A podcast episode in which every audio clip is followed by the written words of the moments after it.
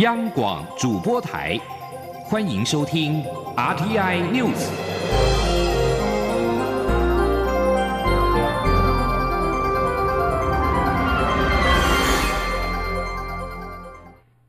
各位好，我是李自立，欢迎收听这一节央广主播台提供给您的 RTI News。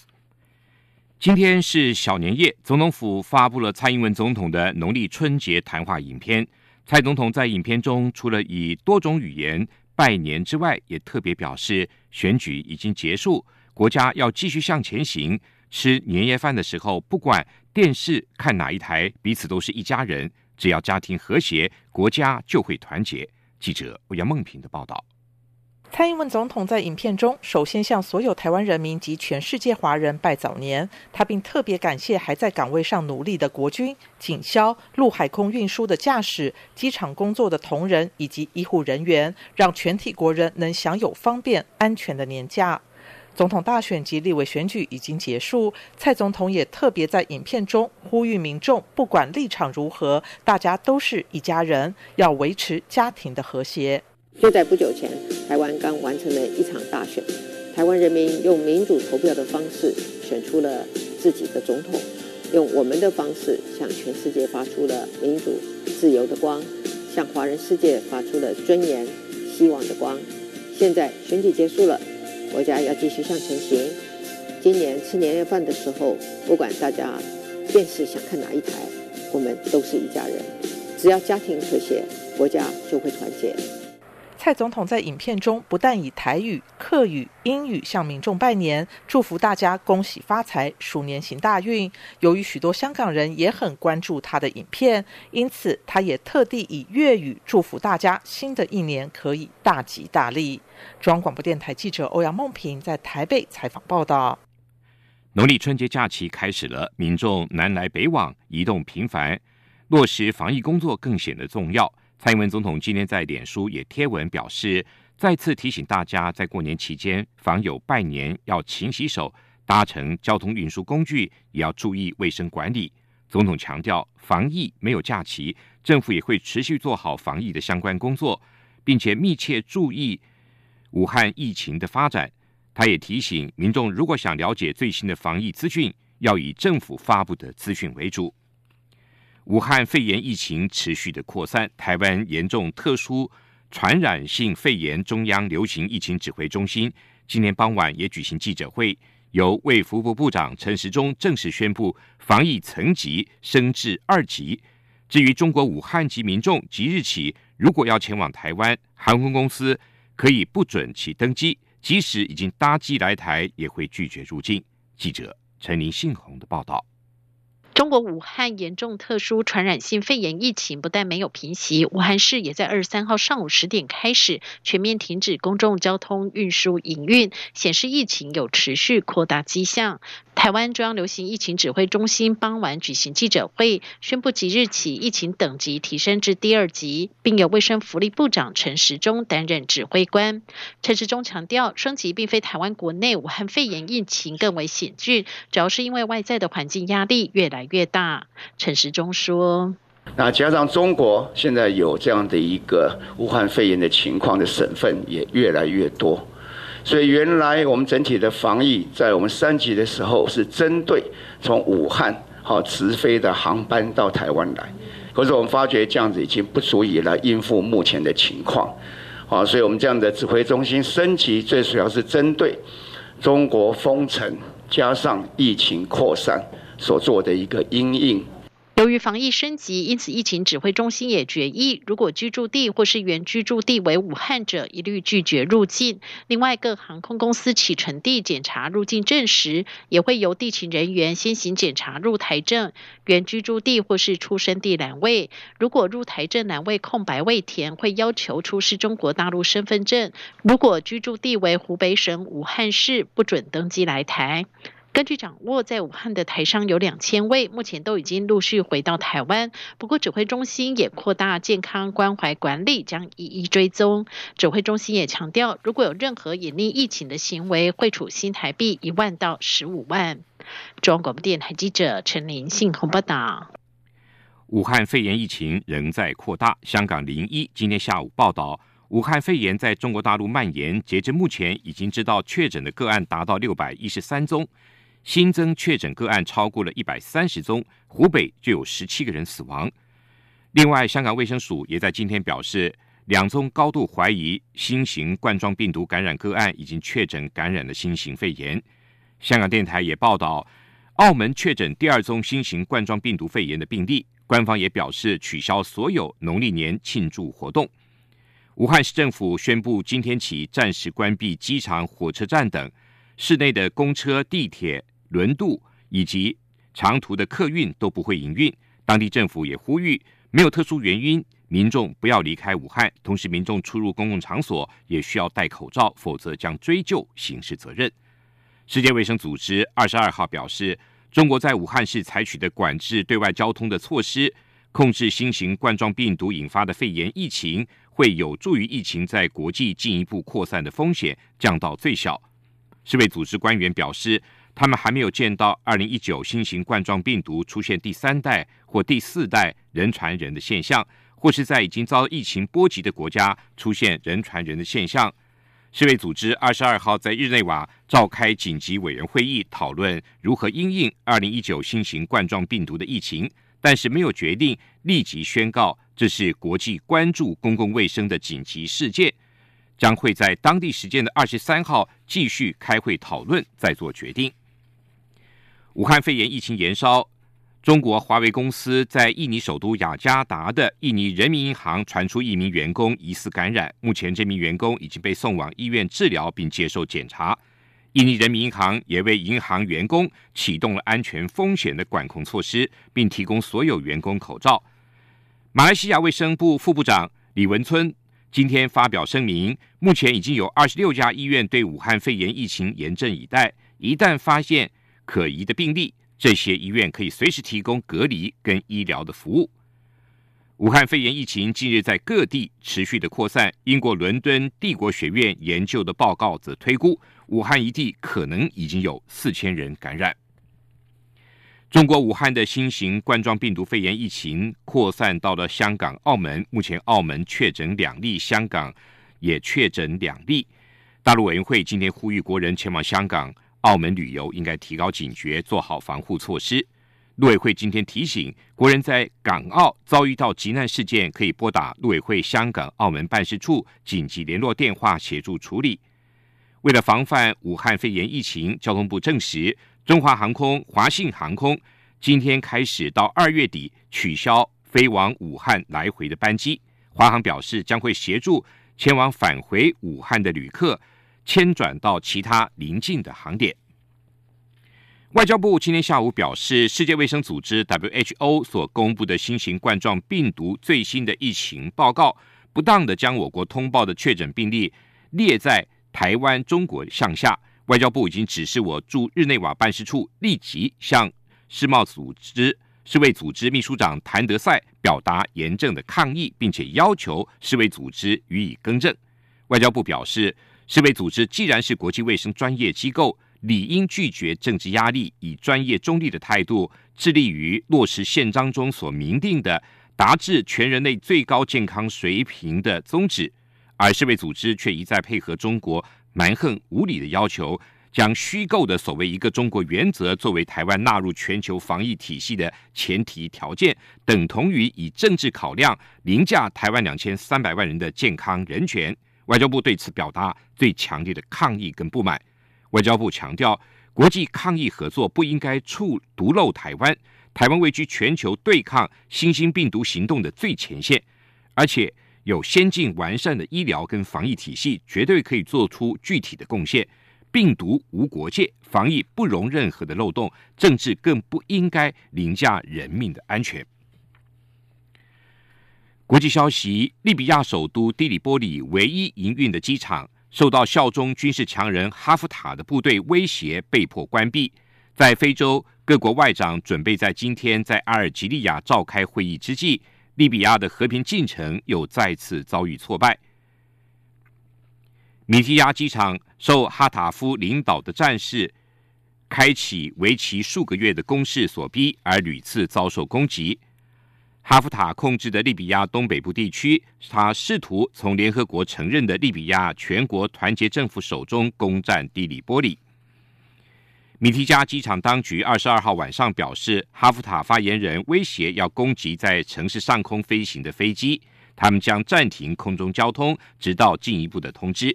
哈夫塔发言人麦斯马瑞表示，受到国际支持的利比亚政府正出于军事目的使用米提加机场，以此作为安卡拉当局派驻土耳其士兵的基地，以支持利比亚全国团结政府总理沙拉吉。世界强权。最近在几周内，更致力于寻求利比亚的政治解决方案，来解决这个国家日益严重的冲突。身为利比亚邻国的阿尔及利亚是最新一个为利比亚冲突举行会议的国家。这场会议是预定在今天举行，以讨论利比亚前进的道路。墨西哥移民当局二十二号。公布官方的统计数字指出，两天前有两千多人在跨越墨西哥跟瓜地马拉边界时获救。墨西哥国家移民局的官员解释，在这些遭到拘押的人当中，不只包括一个星期前逃离洪都拉斯的所谓“二零二零篷车大军”的成员，还包括透过其许多地点入境墨西哥的人。移民局指出，在塔巴斯哥州。扣押了大约一千三百人，在奇亚帕斯州扣押了八百人，其中包括一些未成年人。墨西哥当局也在二十二号以官方飞机跟巴士从这两个南部州遣返了四百六十名洪都拉斯人。在二十号黎明时分，上千名的大车队成员试图从瓜地马拉边界的小镇德空乌曼跨越苏奇亚提河进入墨西哥。并要求移民局让他们继续前往美国。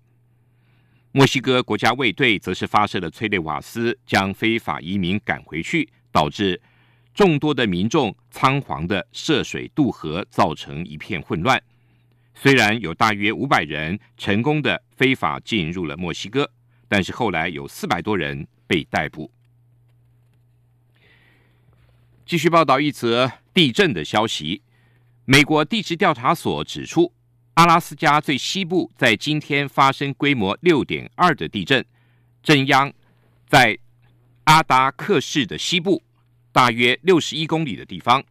目前没有引发海啸的危险。阿达克不仅是阿拉斯加的最西部，也是美国最西部的城市，位于阿拉斯加最大城市安克拉治西南方大约两千一百公里，人口大约只有三百人。这里是地震最活跃的地区，也经常发生地震。另外，也有活火山。在为您报道，法务部廉政署今天发布的一份新闻指出，国际透明组织公布了一份最新二零一九年的清廉印象指数，全球共计有一百八十个国家和地区纳入评比，而台湾排名在第二十八名，比二零一八年第三十一名上升了三名。分数为六十五分，也比二零一八年的六十三分提升了两分，满分是一百分，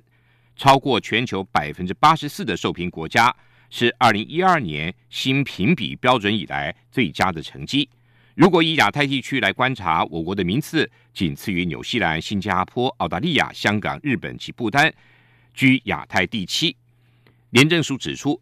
青年印象指数主要是国际透明组织针对各国的公部门贪腐情况以及公司部门往来互动的情形主观印象的测量。因此，如果要提高评比分数，应该首重着力降低贪腐对于企业活动的不利影响，防度官商不当的互动。我国政府近年来持续的推动电子化政府，鼓励行政措施透明化。使民众能够在线上就完成资讯的查询、业务的申办，乃至于政府能够有所对话，让民众体会到公共事务行政作业流程的透明及友善。以上新闻由李自力编辑播报，谢谢收听。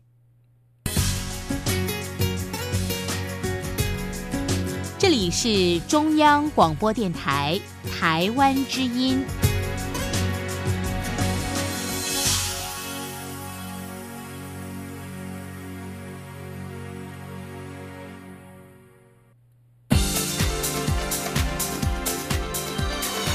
这里是中央广播电台台湾之音欢迎继续收听新闻。欢迎继续收听新闻。国防部今天表示，中共空警五零零跟轰六等型机今天上午由中国大陆南部陆续出海，飞经巴士海峡，航向西太平洋进行远航、长航训练活动之后，循原线。飞往非驻地，国防部指出，国军对于台海跟区域安全的情势，与当面共军的演训和机动的态势等，都能够运用联合情监侦系统，严密的掌握，及时的应处。国防部表示，国防安全无假期，国军依照国军经常战备时期突发状况的处置规定，三军备战部队都按照备战的规定坚守岗位。保持高度警觉，以确保台海安全跟区域的稳定，使民众能够安心的欢度春节。欲请民众放心。对于中国外交部发言人耿爽二十二号表示，没有人比中国中央政府更关心台湾同胞的健康。我外交部发言人欧江安今天回应表示，中国外交部在武汉肺炎疫情急剧升高，而且持续向外扩散之际。不但未与我方据实分享疫情的情资，还进行政治操作。中华民国台湾外交部对此深表遗憾，予以谴责。欧江安指出，我方希望中国政府能够汲取 SARS 带来的惨痛教训，善尽国际责任，让武汉肺炎疫情资讯公开透明，以利国际社会共同合作，采取最有效的防疫作为，在最短的时间内有效的控制并扑灭疫情。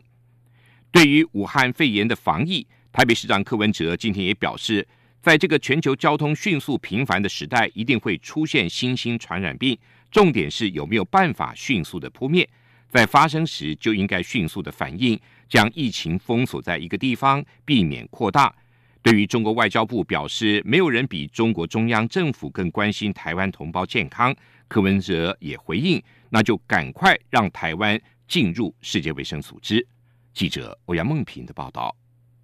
为了避免武汉肺炎病毒持续扩散，武汉已经宣布管制人员进出，形同封城。台北市长柯文哲二十三号上午受访时，被问到这是否能有效控制疫情的扩散，柯文哲表示，武汉病毒潜伏期可长达十二天，即使感染，在过海关时也毫无症状，可能入境后才发病。所以，在这个全球交通迅速频繁的时代，不要幻想不会出现新兴传染病。重点是一旦发现疫情。能否迅速扑灭？柯文哲以过去防治登革热的经验为例，表示病例一个一个出现都不怕，但若同时出现二十个就晚了，因为无法一个个扑灭。像在台北市，如果出现零星个案，原则上可以集中在和平医院，但如果超过和平医院可以应付的范围，就会蔓延到其他医院，越多医院收治，破口也就会越来越多。所以在出现新兴传染病时，唯一方法就是迅速反应，将封。锁在一个地方，避免扩大。对于中国外交部发言人耿爽回应台湾也出现武汉肺炎病例时，表示没有人比中国中央政府更关心台湾同胞的健康。柯文哲说：“那就赶快让台湾进入 WHO。既然这样，那赶快让台湾进入 WHO 就好了。”可是他说：“就那个遵守一中原则。”那这个就是，就是说，诶，你要是不听我的话，哦，啊，你的健康我就不管你了。这个健康还是普世价值的，所以用政治的理由去封锁人家，封锁这个 WHO 的 WHA 这件事情，你知道哈，不会让台湾人高兴的。柯文哲并认为，台湾的公共防卫体系还是不错。在上次 SARS 疫情时，台湾的表现也比其他国家好。他对台湾的医疗体系有信心。至于中国大陆，他认为常报喜不报忧，很容易延误疫情，这是最大的问题。中央广播电台记者欧阳梦平在台北采访报道。国民党在二零二零总统大选惨遭滑铁卢，心内兴起了党内的改革声浪。其中有关于两岸论述“九二共识”一中各表，也被认为应该要重新定位。前总统马英九今天表示，党内任何政策都可以检讨，关键在于是否可以提出一个更好的政策，解决两岸之间的问题。记者陈林信宏的报道。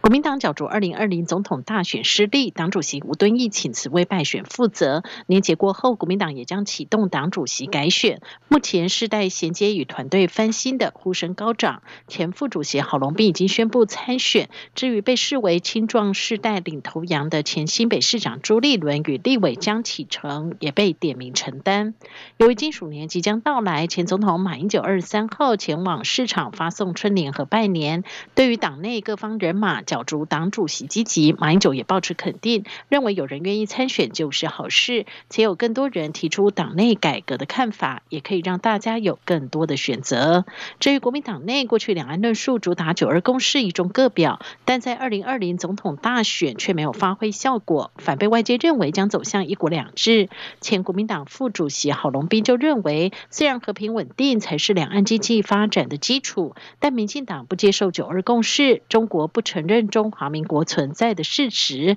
甚至否定一中各表，所以九二共识一中各表已经不是两岸共识，当初模糊的空间也没有了，所以国民党的两岸主张必须重新定位。对此，马前总统也表示，党内任何政策都可以被检讨，但要和或战，也要先想清楚。马英九说：“我们任何政策都可以被检讨，关键在于说有没有办法提出一个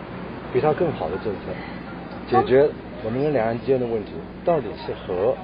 还是战，恐怕要先想清楚。”另外，随着武汉肺炎疫情越趋紧张，马前总统也特别戴着口罩拜年，并在市场发送口罩给民众。他在受访表示，尽管疫情还没那么严重，但预防很重要。目前已经有个案进入台湾，如果真的传染会很快，呼吁各界要特别小心。中央广播电台记者陈林信宏报道。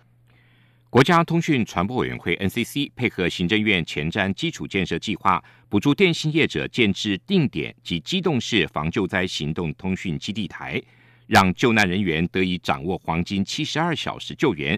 台湾的雷虎科技更因此而研发出了无人机空中基地台跟通信中继无人机，让防救灾的行动通讯再升级。记者吴丽君的报道。为了避免两千零九年莫拉克风灾的孤岛现象重演，NCC 近年积极推动强化防救灾行动通讯基础建制计划。仅去年就核定补助电信业者建制了三十三座定点式防救灾行动通讯基地台，以及十八辆搭配基地台、发电机、可吸式卫星等通信设备的机动式防救灾行动通讯车，希望。达成灾后黄金七十二小时通讯不中断的目标。雷虎科技公司更应用本身专精的 RC 遥控技术，研发出 CX 一八零紧急通信空中基地台无人机，以及 T 一五零无线通信中继无人机，再结合中华电信 SNG 车，即可有效克服灾区路段桥段的困境，让防救灾行动。通讯再升级，雷虎科技董事长陈冠如说：“主要的空中基地台最高的高度可以飞到一百米，当然飞到一百米高的时候，覆盖范围可以到三十到四十平方公里。那如果说有一个死角，通讯的死角它没有办法覆盖到的话，因为我们这台 T 一五零，哦，这台可以飞行的时间。”约四十分钟，可以飞到通讯的死角那边，再把需要的覆盖范围给他们。雷虎科技无人机事业部资深协理何宝明也指出，CX 一八零载重可达十到十二公斤，足以承载一台微型基地台升空，并配备双马达。以防万一其中一套失效，还有另一套可提供紧急安全降落。此外，机身还内建可抗五级风的飞行控制系统，让这台无人机得以在空中稳定滞留。最后，再透过一条长一百米的缆线连接至 SNG 车，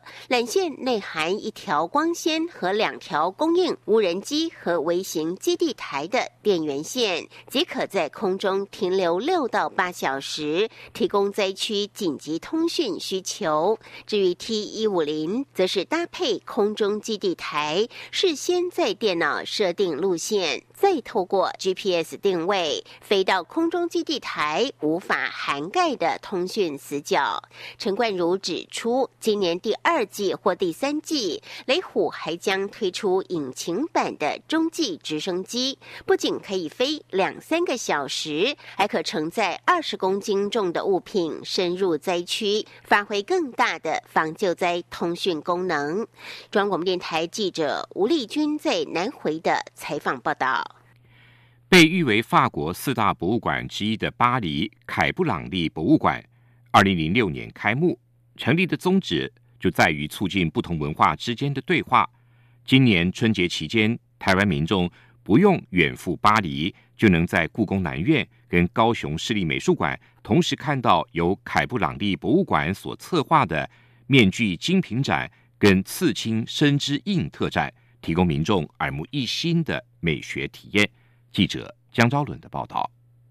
今年冬季的南台湾很巴黎，故宫南院与高美馆分别携手法国国家凯布朗利博物馆合作举办国际大展。在故宫南院登场的法国凯布朗利面具精品展，呈现非洲、亚洲、大洋洲和美洲等各民族的面具艺术与想象世界。例如，非洲的面具造型就相当多元，很多是动物与人脸的融合，其特殊样式甚至启发了毕卡索、莫迪里亚尼等艺术家的创作。非洲面具同时扮演重要媒介，成为连接人与自然和神灵之间的桥梁。故宫策展人杨芳启说：“非洲为什么称为媒介艺术？其实它就有点像说，你戴上面具，就像呃八家将，你戴上那个面具以后，你就入神，你就成为那个媒介，然后你呃透过这个面具去跟神灵沟通。另外，像是大洋洲巴布亚纽几内亚的阿兰巴族编织面具，则用于装饰属玉，显示根茎作物的重要性。”印尼爪哇岛面具则用于舞剧，格陵兰地区的原住民面具上常有条纹，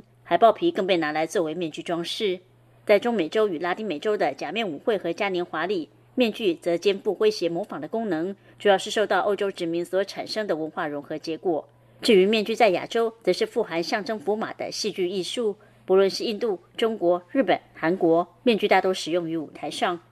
至于高美馆的刺青生之印特展。二零一四年，在法国凯布朗利博物馆首次登场，后续巡展至加拿大、美国，已经累计超过一百五十万观展人次。展览呈现超过两百件，包含亚洲、欧洲、美洲与拉丁美洲、大洋洲等区域刺青技术与纹样的传统及当代表现作品，描绘刺青在世界各地随着时代与社会演变的多重样貌。展览也展示了当代刺青大师的作品。凯布朗利博物馆还为展览研发出人体翻模的特殊细胶模型，并特别委托世界各地知名纹身艺术家在细胶材质的模型上创作，已呈现在展览中。目前已经有部分作品纳入该馆的典藏。凯布朗利博物馆也因此成为全球第一座典藏刺青作品的博物馆。高美馆展览部主任曾芳玲指出，刺青在过去被视为次文化，即使在台湾也有很长一段时间认为是黑社会底层文化的象征。但事实上，刺青是以身体作为画布，承载了身份认同、文化传承、族群记忆，甚至是神秘力量的连结。以现代眼光来看，刺青在艺术与文化上都有其重要意义。曾芳玲说：“它没有办法单独存在，它不不能艺术家说我自己想要创作一个刺青，然后就完成了，因为它必须要有个刺青师，那个纹身客，他们两个的共同生命的一个交集，才有可能完成。而且它就是刻刻画在身上。”也跟我们画在纸上，然后可以把它毁了，或是让它消失，是完全不一样的。所以这真的很值得我们来探索。呃，就是说刺青文化表现的一些很丰富的一个呈现。今年春节假期，民众不妨走一趟故宫南院，了解各族群如何透过不同造型的面具，形塑出神奇与灵魂的样貌。而想要了解近五千年刺青世界史的民众，更得把握机会造访高美馆，因为该展览展期进入最后倒数，直到二月九号。错过高雄站，就只能搭飞机到俄罗斯普希金博物馆参观了。中国电台记者蒋超伦报道。以上这一节《阿 News》由李自力编辑播报，谢谢收听。亲爱的听众朋友们，新年恭喜！我是副总统陈建仁。过去一年，感谢大家跟政府一起为我们深爱的台湾打拼。新的一年。让我们继续携手同心，大步向前，将台湾打造成为一个更幸福、更美好的国家。二零二零，祝福大家鼠来宝年年好，阖家平安，幸福圆满。